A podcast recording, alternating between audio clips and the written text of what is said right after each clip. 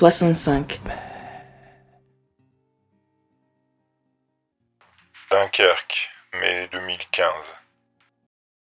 J'ai un peu grandi pas très loin d'ici, dans un endroit plus paumé, beaucoup plus isolé encore, où les personnes que je croisais au quotidien ne croisaient jamais de noir et n'en avaient pour la plupart jamais vu de toute leur vie avant nous, jamais, à part dans leur télé. J'ai un peu grandi ici, où le harcèlement raciste permanent creuse parfois conjointement deux routes profondément autodestructrices.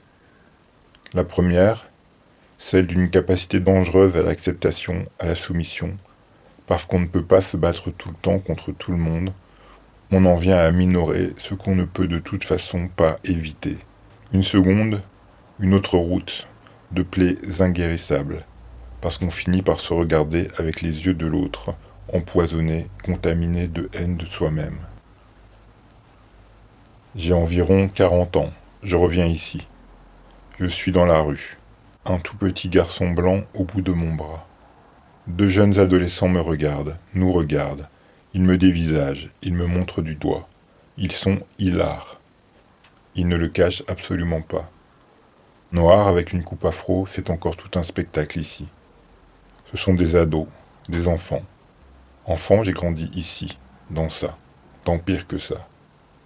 Avec des gens qui, hors de la peur des coups, ne voyaient pas l'intérêt de changer d'humour, de ne pas nous rappeler tous les jours que nous étions noirs, de ne pas parler en permanence tout le temps de nos cheveux, nos nez, nos lèvres. J'ai grandi dans ça, dans ce terreau empoisonné. Je n'ai pas grandi en France. En France, ça ne veut rien dire. Les noirs adultes que nous croisions disaient souvent bonjour à ma mère alors qu'on ne les connaissait pas, et entre enfants aussi ça fonctionnait. Pourquoi? Parce que nous étions bien trop peu pour ne pas nous reconnaître. J'ai su aussi instinctivement très vite que les Arabes étaient en général avec moi, très spontanément. Admettre la négrophobie qui pouvait aussi aller parfois de pair m'a été plus difficile. Quand j'étais enfant, les villes de banlieue parisienne où j'avais de la famille me semblaient parfois le paradis, parce que je savais que là-bas nous ne serions plus seuls, nous ne serions plus les seuls. Je savais pourtant que ce n'était pas le paradis. Mais c'était différent. Ce que vous, vous savez du racisme en France, c'est ce qu'il est, ce qu'il a été pour vous, pour vos proches, à votre époque, dans votre lieu. Mon expérience vous est plus ou moins familière, voire complètement étrangère, c'est comme ça. Le racisme, ce n'est pas plus ou moins important en fonction du nombre de personnes touchées. Il y a juste des manifestations diverses du racisme, notamment parce que le rapport de force s'exerce de différentes manières selon le genre, la classe sociale, l'âge, tout un tas de facteurs, la géographie aussi. Il n'y a pas à dire non mais en France, le racisme c'est surtout ceci ou cela, ou bien ça devient grave. Les expressions du racisme varient selon les époques la visibilité des victimes et les études chiffrées, c'est relativement récent. Alors ne quantifiez pas, parlez pour vous, creusez vos expériences ou niez-les, mais ne niez pas celles des autres. Ne les invisibilisez pas et ne hiérarchisez pas. Il n'y a pas non plus à dire les luttes en France, c'était ceci ou cela. Les expériences majoritaires ou les plus visibles ne sont pas tout ce qui a existé. J'ai connu des lieux sans écho d'autres luttes en France à part le souffle têtu de nos arrangements quotidiens. Et nous devions pourtant au quotidien lutter, peu importe ce qu'il se passait ailleurs. Il n'y a pas d'influence unanime, généralisée, et nous avons très souvent tracé seuls nos petits chemins de toute petite résistance. Si nous devons nous dire, acceptons que ce soit complexe, exigeons que ce soit complexe. Les réalités d'autres lieux et d'autres époques, des corps encore présents les portent en eux. Ce n'est pas parce que vous n'avez pas vécu ce que j'ai vécu que je vais m'asseoir sur la facture. Et c'est parce que vous n'avez pas vécu ce que j'ai vécu que je me bats avec la certitude que je ne serai jamais chez moi ici, parce que je ne pourrai plus jamais me sentir chez moi ici. Nous avons eu des enfances vécues sur le fil. La prudence, la peur, la politesse, les entraînements et quelques armes ne nous ont pas évité les coups. J'ai le souvenir de grandir avec un sentiment de menace persistant non pas soucieux du fait de me trouver une place dans la société ou de me voir reflété dans des films, mais obsédé par ma sécurité physique, dehors. Je me souviens de regards lourds sans retenue dans les campagnes profondes, les milieux populaires. Des insultes multiples. Je me souviens du centre d'une grande ville comme Lille, envahie de femmes. J'ai grandi dans le Nord, mais je me souviens de mon étrange soulagement quand j'entendais des témoignages effroyables de situations proches ailleurs, dans le Sud-Est par exemple. Étrange soulagement de savoir que nous n'étions pas les seuls et que nous n'avions pas rêvé. Regarder la France en face, c'est peut-être regarder ça, la province, ses petites villes et les villages paumés. Voir comment s'y reflète et s'y affirme la suprématie blanche. Ce pays-là, c'est celui que je connais, qui ne s'embarrasse pas beaucoup aujourd'hui, c'est vrai. Tout comme je, tout comme nous ne sommes pas morts, les bourreaux de nos enfances ne sont pas morts. Ils ont des enfants, des petits-enfants, et toute cette haine, ce mépris jamais questionné, n'avait aucune raison de ne pas ressortir, surtout au fur et à mesure que l'on s'éloigne de leur deuxième guerre mondiale, l'un des très rares événements dont l'Occident prétend vaguement avoir accepté d'apprendre. Mais ça, je n'y ai jamais cru. Je n'y ai jamais cru parce que j'ai grandi ici. Des blessures à l'âme et un point américain dans la poche, pour faire face aux coups, aux sales blagues, aux alibis, aux films pourris, aux profs racistes, à la police raciste, au service militaire, au Paris-Dakar, aux Noirs qui disaient gag chez Stéphane Collaro, au répertoire raciste de Michel Leb, populaire dans nos télévisions jusqu'à en vomir, à Batskin invité chez De Chavannes, à l'immonde Vincent Lagaffe, au pub Veiné, Couscous Garbit, Sopiqué, au pub Oasis avec Carlos, au pub Banania, à Mélissa métisse d'Ibiza qui vit toujours dévêtue, à l'Aziza de Balavoine, à Renaud, l'idole des petits blancs rebelles et son Père Noël noir, à Annie Cordy, à Patrick Sébastien qui chante Cassé du noir pour s'attaquer prétendument à Le Pen et surtout faire rire son public blanc. Harlem Désir et SOS Racisme pour nous sauver, et j'en oublie sûrement des souvenirs bien plus désespérants. Mais le plus important, c'est qu'au fond, la France ne me déçoit pas souvent.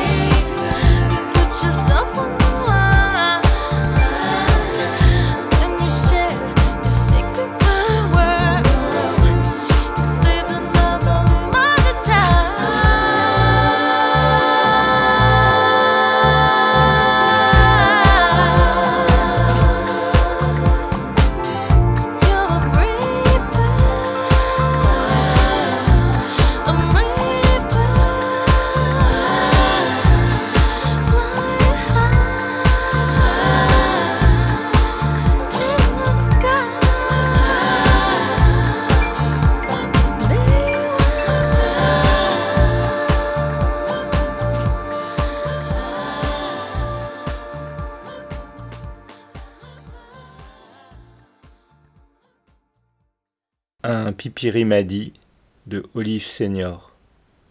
Partir. Un jour, la force qui vient, tu ne sais d'où, de viser l'ouverture, de dire Je pars. Aller à la limite de ton émotion. Te charger de culpabilité. Pas un mot de ceux qui restent sur le seuil. Pas un mot. Tu marches sans t'arrêter. Le long du chemin de terre, vers l'allée, puis la rue, et les grandes routes du monde. Toi, toute seule. Pas encore assommée par la lumière éclatante, ni par la dureté de la pierre, du pavé. Non. Tu dis Je me ferais bien à cette légèreté. Jusqu'au jour où tu es prise au piège d'une autre sensation. Au sommet d'une colline, ironie du sort, tu te sens couler dans un mouvement de flux et de reflux. Tu comprends vite, ou trop tard, que tu n'as pas réussi à larguer les amarres. Toujours, choix cruel. Voici le couteau. Toi-même, bourreau, sage-femme. Olive Senior est née en 1941 en Jamaïque, à Trelawney, dans un milieu rural. À seulement 19 ans, elle intègre la rédaction du journal The Daily Gleaner. Grâce à une bourse, elle part étudier le journalisme à l'université Carleton d'Ottawa et à Cardiff. C'est là qu'elle commence à écrire de la fiction et de la poésie. Elle a publié à ce jour trois recueils de poésie, Talking of Trees en 1985, Gardening in the Tropics en 1994 et Over the Roofs of the World en 2005. En 2014 paraît une anthologie bilingue de poèmes choisis intitulée Un pipiri m'a dit, A Little Bird Told Me, dont sont extraits les deux poèmes Partir et Chant de Cannes surpris par le vide.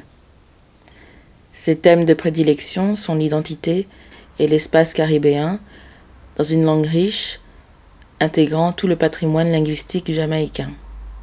Chant Cannes surpris par le vide.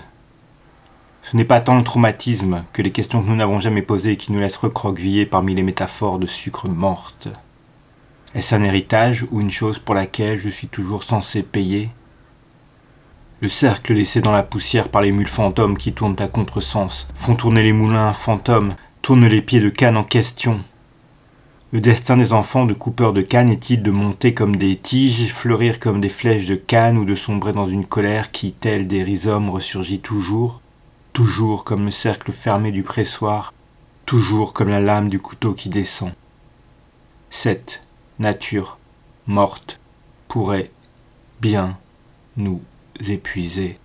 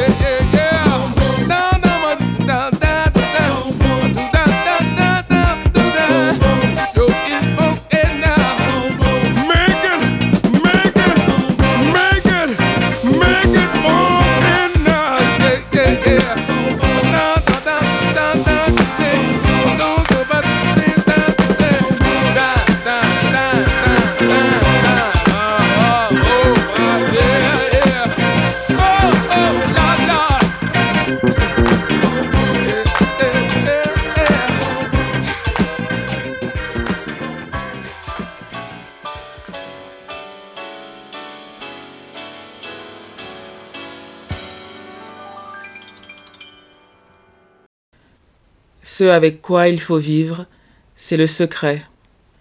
Le secret laisse un arrière-goût de rien, de vide, de l'inutile, comme si la parole était vaine. Une parole qui s'effondre à mesure qu'elle cherche à s'énoncer, parole qui se retourne contre elle-même. Je ne cesse de me dérober face à la gravité de ce que j'ai vécu. Tu nous l'avais caché s'exclame-t-il. Cet homme parle de moi. Il s'adresse à mon père. Mon père passe prendre rendez-vous chez son coiffeur, et celui-ci s'étonne de me rencontrer pour la première fois. J'essaye de me faire toute petite, me serre contre la cuisse de mon père. J'ai quatre ou cinq ans. La rangée d'hommes, assis face à moi, me sourit. Je suis sa petite fille, sa possession l'impression d'être un trésor ou un secret, précieuse et à protéger. Protéger de qui? Et pourquoi ne m'a-t-il pas montré? Est-ce qu'il voulait me garder pour lui tout seul? C'est le secret. J'ai onze ans. Dans la voiture, immanquablement, sa main vient se poser sur mon genou, juste après avoir passé une vitesse comme le bras d'une platine s'approche du vinyle, sans tremblement, ni accroc, ni grésillement. Ce avec quoi il faut vivre. Peur d'être lu, peur d'être vu. Je guette les regards de mes frères et sœurs, me dis non, si c'était vraiment arrivé, il ne pourrait pas plaisanter avec notre père, afficher une telle insouciance. Puis je me rappelle que moi aussi je fais semblant. La nuit, je guette les allées et venues de mon père. Je reste éveillé le plus tard ou le plus tôt possible, si je tiens toute la nuit. Tentative dérisoire, désespérée de nous protéger, de lui faire comprendre que je le surveille, qu'il ne peut plus prendre ses aises. Alors je me tiens éveillé toute la nuit. Au début, je feins d'être malade. Bientôt je ne m'embarrasse plus de mensonges. Je reste debout parce que je ne veux pas qu'il viole mes frères et sœurs. Je résiste au sommeil. Je ferme les yeux et déjà dix minutes se sont écoulées. Je me réveille aux abois avec la nausée. Debout devant des portes déjà entrebâillées. Le lendemain, cela se lit sur le visage de mes frères et sœurs que j'ai échoué à les protéger. Je n'ai pas besoin d'imaginer la douleur qui les mine, qui les fendille, le sentiment d'impuissance. Froissés, désertés, calcifiés, on fait corps dans notre anéantissement. Je me jure que c'est la dernière fois, non par désir de vengeance, pas parce que je m'imagine pouvoir lui résister, non, juste stupéfaite par ma capacité à ne pas mourir ou à supporter ma mort. Mais même de ça, je finis par me lasser. La mort s'inscrit dans ma chair à la manière d'une surimpression. Plus ça se répète, plus je m'efface, plus je deviens transparente et me multiplie.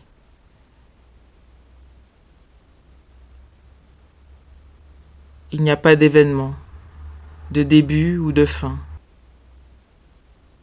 Le temps, les dimensions s'entremêlent constamment, transpercent, immobilisent, accélèrent, s'abolissent.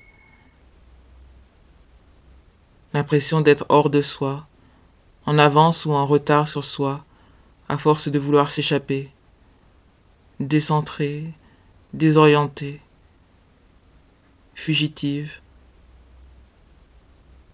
Je n'existe plus. C'est tout mon corps qui le supplie de me confirmer que personne n'est entré dans ma chambre, nouée tout entière à un seul point de douleur, seul point de vie. Je l'implore de me dire s'il est entré dans ma chambre, comme s'il était possible qu'il se tourne vers moi, ose croiser mon regard et me réponde oui, comme si je désirais vraiment entendre à nouveau la vérité. Je continue de me taire, parce qu'il n'y a pas d'espace où l'inceste que j'ai subi peut être entendu sans récupération ou analyse simpliste. L'interdit, l'inceste. L'interdit de l'inceste ou l'interdiction d'en parler.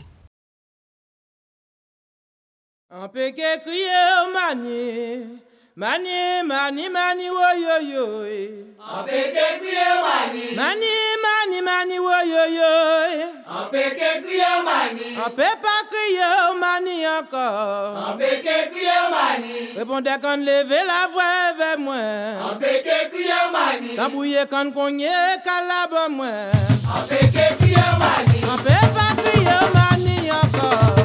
Kriye mani. Mani ou pessoal calantrenhão.